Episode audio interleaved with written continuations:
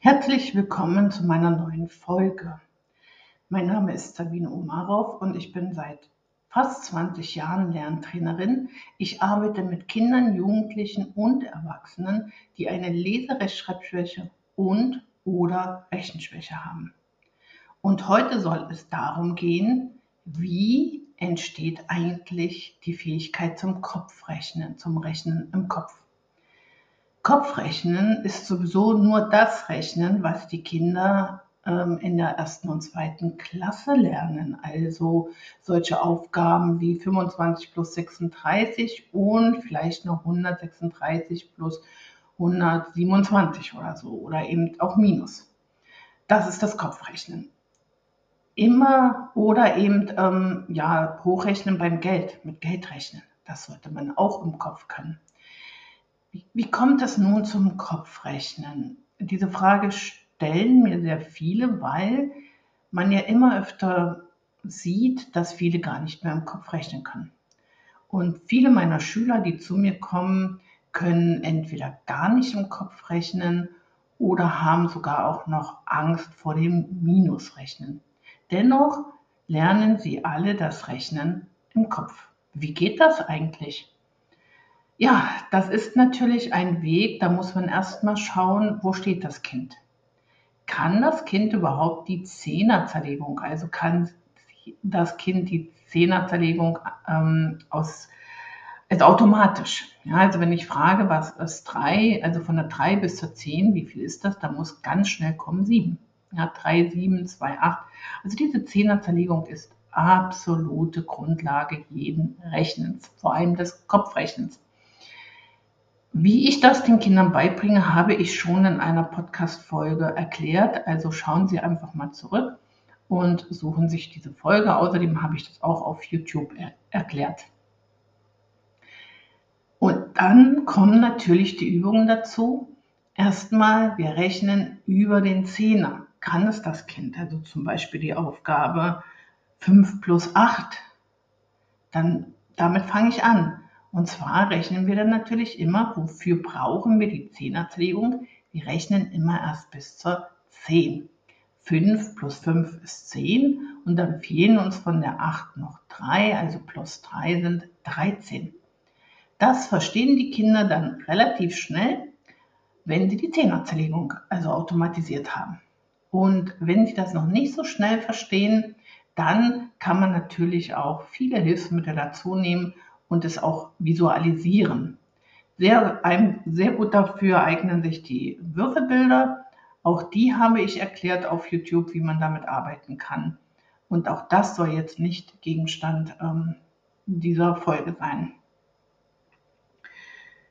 Wenn ich also das mit den Schülern erarbeitet habe, also über den Zehner rechnen, dann rechne ich natürlich im ganzen 100er Bereich, zum Beispiel 25 plus 8 und wenn ich plus mit den Kindern erarbeitet habe, erstmal in diesem Bereich, also über den Zehner zu rechnen, dann rechne ich mit den Kindern erstmal Minus.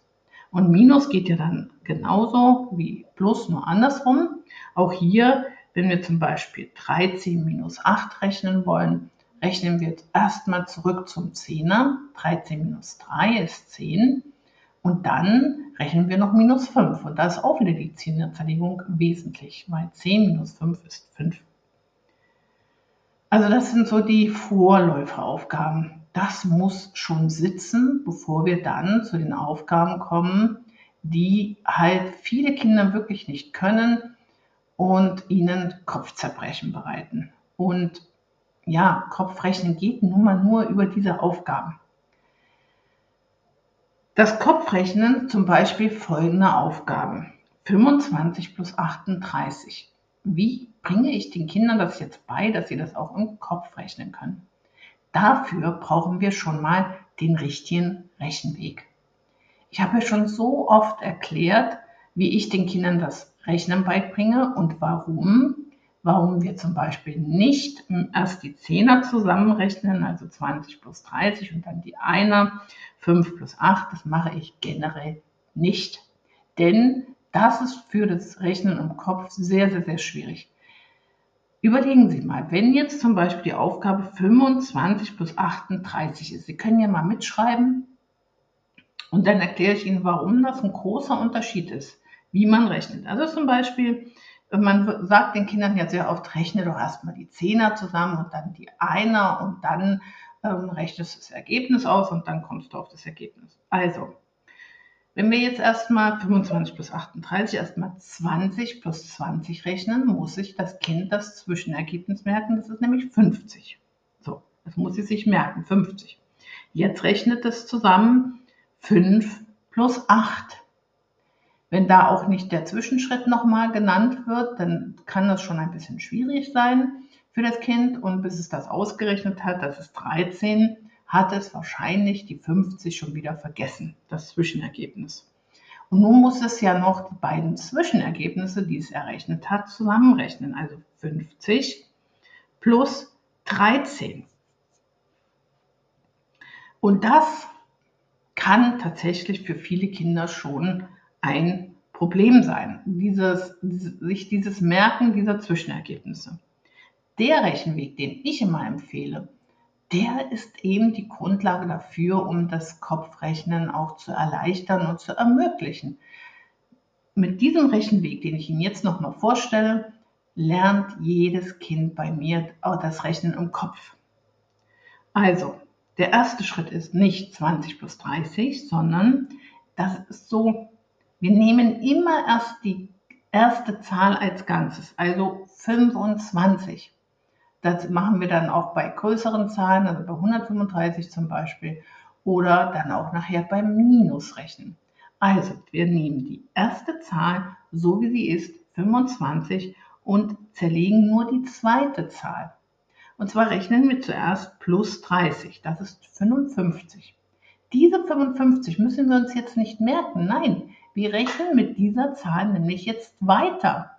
Jetzt nehmen wir die 55 und rechnen bis zum nächsten Zehner. Ich empfehle immer diesen Schritt ganz lange immer noch einzeln mit zu rechnen, weil ähm, wenn man dann gleich sagt plus 8, dann dauert das bei vielen Kindern etwas langsamer, also länger und sie rechnen langsamer immer, also das ist wirklich so auch eine Erfahrung, diesen Schritt mit aufschreiben. 55 plus 5 ist 60. So, und jetzt braucht das Kind ja auch nur noch zu überlegen, was fehlt uns jetzt. Von der 38 haben wir schon 35 dazu gerechnet, fehlen uns drei. Und wieder rechnen wir ja mit dem Zwischenergebnis, die 60, und rechnen plus 3 ist gleich 63. Also nochmal ganz langsam. 25 plus 38, erster Schritt. 25 plus 30 ist gleich 55. Zweiter Schritt, wir nehmen die 55 und rechnen bis zum nächsten Zehner plus 5. 55 plus 5 ist 60. Jetzt nehmen wir wieder die 60 und schreiben 60 plus 3 ist gleich 63. Und das ist das Ergebnis. Und diese drei Schritte lasse ich von den Kindern auch erstmal aufschreiben. Und zwar so lange, bis sie das richtig gut können. Sie müssen es immer wieder aufschreiben, alle drei Schritte. Nur so kommt dann nachher auch die Sicherheit und die Leichtigkeit für das Rechnen. Und beim Minusrechnen mache ich das ganz genauso. Erstmal rechnen wir, wie gesagt, ähm, im Zehnerbereich, also 13 minus 8, dann im 100er Bereich 33 minus 8 und dann ähm, rechnen wir die Aufgaben, zum Beispiel 63 minus 38. Und da nehme ich genau den gleichen Rechenweg, den ich auch für Plus genommen habe. Also wir schreiben erst die 63 wieder hin, also den nehmen wir und dann von der 38 nehmen wir wieder erstmal nur den 10er. Also wir schreiben auf und rechnen 63 minus 30 ist gleich 33. Wir nehmen wieder diese 33, das Ergebnis, und rechnen nun zurück zum 10er. Also 33 minus 3 ist gleich 30. Und jetzt müssen wir von der 30 noch wie viel abziehen? 5 und 30 minus 5 ist 25. Wenn Sie sich die Rechenwege notiert haben, dann werden Sie sehen, dass das Verfahren genau das gleiche ist. Nur, dass wir eben bei Plus hochrechnen und bei Minus zurückrechnen sozusagen. Und auch diese Minusaufgaben rechne ich dann und übe ich dann mit den Kindern so lange, bis sie das können. Sie müssen es immer wieder aufschreiben.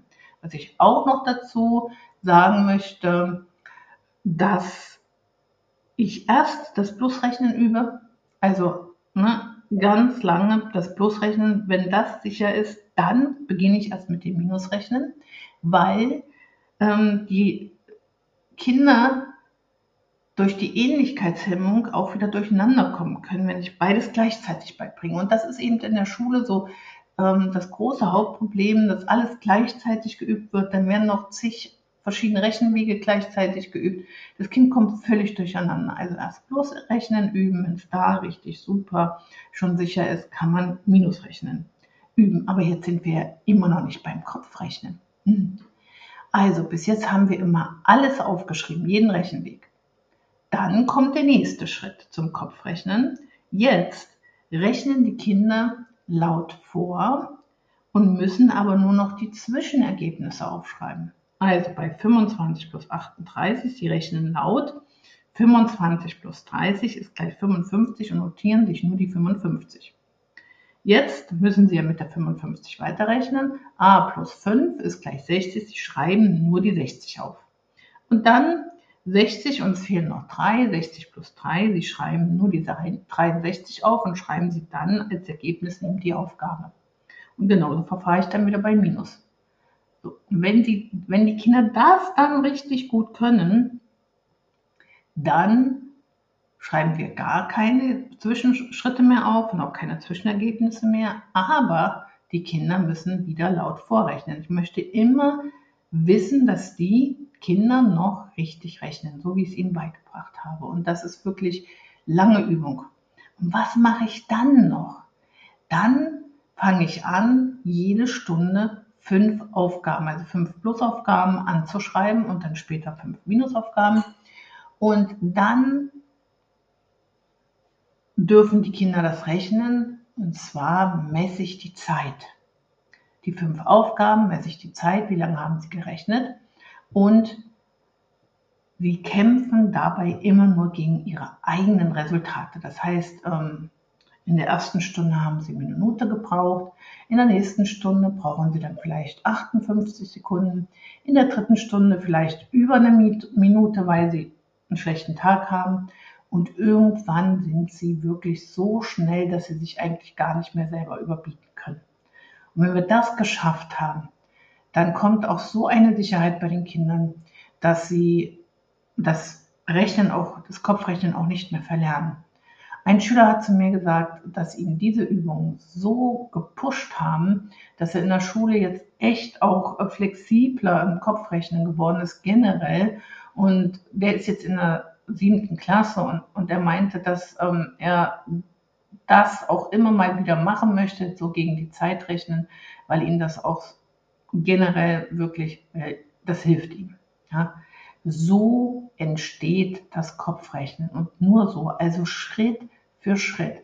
Erst die Grundlagen legen, dann die Rechenschritte aufschreiben lassen, dann nur noch die Zwischenschritte aufschreiben lassen und dann im Kopf rechnen, laut vorrechnen lassen und dann gegen die Zeit rechnen. Aber alles braucht seine Zeit. Und manche Kinder lernen diese Schritte recht schnell und sind recht schnell beim, beim Schnellrechnen, also beim Zeitmessen. Und manche Kinder brauchen dafür viel mehr Zeit und brauchen länger dafür. Und das ist okay. Jedes Kind braucht eben für die gleiche Tätigkeit unterschiedlich viel Zeit, für die gleichen Aufgaben, um das zu lernen, unterschiedlich Zeit. Und diese Geduld müssen wir aufbringen. Wenn wir nämlich ungeduldig werden, dann ist es vorbei, dann bauen wir wieder Blockaden im Kopf des Kindes auf und es wird wieder Rückschritte machen. Also Geduld ist auch hier richtig wichtig. Ja, aber so kann das Kopfrechnen entstehen. Und das Kopfrechnen ist so wichtig. Ich kann mir nicht vorstellen, dass ich irgendwo solche Aufgaben rechnen, rechnen muss und dann mit dem mit dem Handy dastehe und es da ausrechne im Rechner. Tatsächlich habe ich äh, letztes Jahr eine junge Frau betreut. Sie meinte, höhere Mathematik sei überhaupt kein Problem, aber sie könne nicht im Kopf rechnen. Und da sie in einem Architektenbüro gearbeitet hat, war das ihr sehr peinlich. Sie war auch noch Chefin, hat diese Firma übernommen und äh, sie wollte das endlich angehen. Und auch sie, mit ihr habe ich genau diese Schritte alle gemacht. Wir haben genau so das alles angefangen und gerechnet. Und dann hat sie gesagt zu mir irgendwann, aber warum konnte man mir in der Schule das so nicht beibringen? Ja, weiß ich nicht. Diese Frage haben mir schon sehr viele Schüler gestellt. Warum kann man das so nicht mit uns in der Schule machen? Weiß ich nicht. Ich hoffe aber, dass wir da irgendwann wieder hinkommen, weil Kopfrechnen ist und bleibt sehr wichtig.